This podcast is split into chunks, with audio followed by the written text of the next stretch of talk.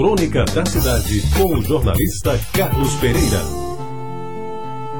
Amigos ouvintes da Tabajara, eu já lhes contei essa história, mas é sempre interessante repeti-la, porque realmente é um fato histórico que aconteceu e é bom a gente estar tá lembrando de alguma coisa que já passou na vida da gente e que marcou, de algum modo, essa vida tão boa de viver. O doutor Ivan Bichara Sobreira era o governador do estado e eu, Carlos Pereira, presidia naquela época a Saelpa, a empresa que antes distribuía energia na Paraíba, que hoje trabalho que é feito pela Energisa. Pois bem, eu fazia parte da equipe dirigida pelo engenheiro José Carlos Dias de Freitas, secretário de Transportes, e composta ainda pelos engenheiros Paulo Souto na Suplan, Ivon Rabelo no DR e Guarani Viana na Cagepa.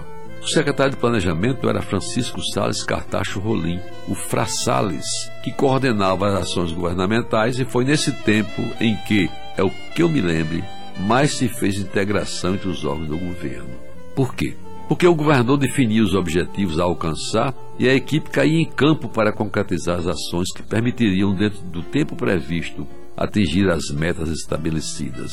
Enquanto o planejamento assegurava os recursos, a Suplan construía a obra, o DR fazia o acesso rodoviário, a Cagepa instalava água e esgoto e a Saelpa providenciava a rede de energia elétrica. Tudo sob a segura orientação de Zé Carlos Freitas, um dos mais dignos homens públicos que conheço e a quem a Paraíba tanto deve. O resto era passar as informações técnicas e financeiras sobre a obra para Hélio Zenaide, cuja missão era divulgar e preparar a festa de inauguração.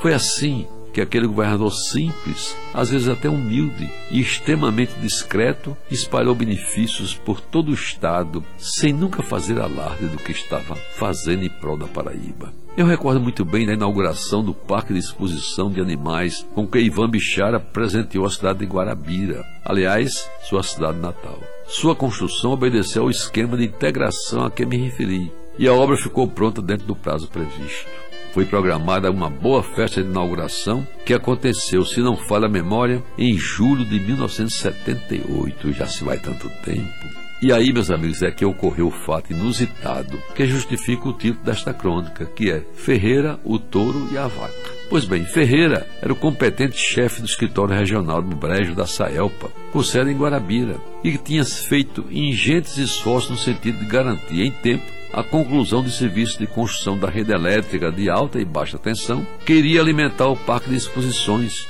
e como tal, era um dos mais festejados na solenidade. Geraldo Cavalcante, o saudoso Geraldo Cavalcante, aqui da Rádio Tabajara, transmitia o evento e, além de anunciar os oradores, fazia referência às autoridades presentes e, bem municiado pelos expertos no assunto, escrevia com riqueza de detalhes o desfile dos touros e vacas premiadas, que era ponto alto da solenidade. Se a gente quiser fazer alguma semelhança, Geraldo Cavalcante era naquele tempo que Ulisses Barbosa é hoje, na Rádio Tabajara. Eram representantes magníficos os touros e as vacas, de raças selecionadas que, a par de invejável pedigree, tinham toda a linhagem anunciada com destaque, não faltando os prêmios pelo número de coberturas de que o touro era capaz, ou o incrível número de litros de leite que a vaca dava por dia. Pois bem, amigos ouvintes, desfilava diante do palanque das autoridades um touro rajado com quase uma tonelada de peso, que era o campeão de coberturas,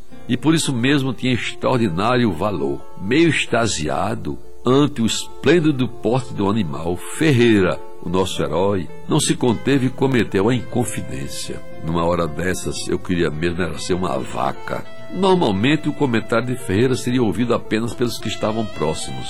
Acontece que Geraldo Cavalcante, naquele exato momento, fez uma pausa na locução para beber água, ensejando que a frase soasse alto para todos que estavam no palanque, inclusive para Ivan Bichara e para sua mulher, a sempre lembrada e saudosa Dona Mirtes Sobreira, que simples como sempre foi, não se conteve. Virou-se, olhou para o ruborizado Ferreira e exclamou: Oxente, meu filho, que história é essa? E tu quer ser vaca?